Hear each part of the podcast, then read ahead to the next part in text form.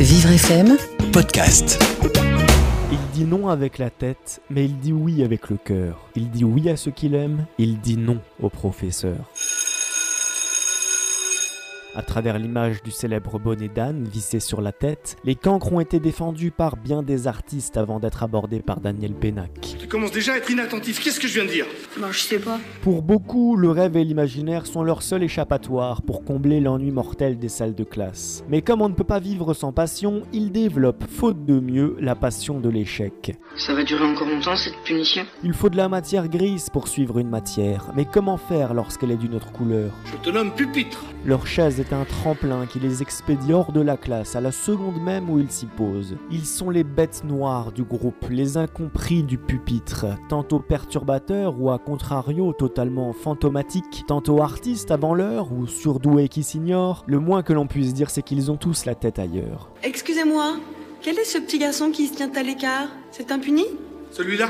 Oui Celui-là, c'est un cas à part. Dans ce témoignage engagé, Pénac ne manque pas de rappeler les innombrables facteurs qui nous rendent tellement inégaux dans l'acquisition du savoir. Causés très souvent par l'entourage familial, J'en ai rien à foutre de ma mère. Qu'est-ce qu'elle t'a fait Explique-moi. J'ai rien à vous dire. Attends, j'ai pas fini. Tu vas pas t'en tirer comme ça. En tout cas, l'auteur n'hésite pas à pointer du doigt les failles abyssales du système scolaire, ce carcan souvent trop fermé qui peine à révéler les qualités non conventionnelles des plus démunis. Monsieur Pépineau, vous êtes un cancre. Dernière question. Comment est mort le maréchal Ney? À la chasse?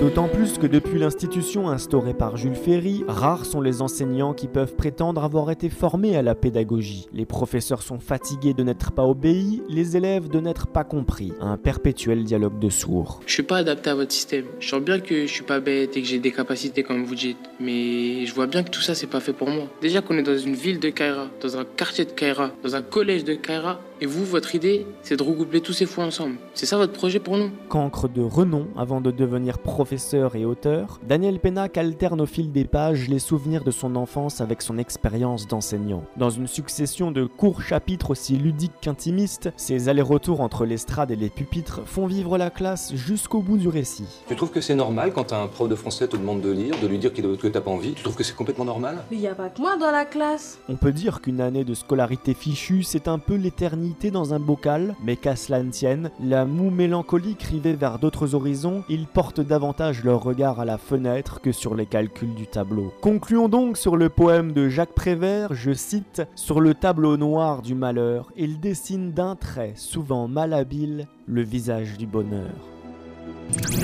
Vivre FM Podcast.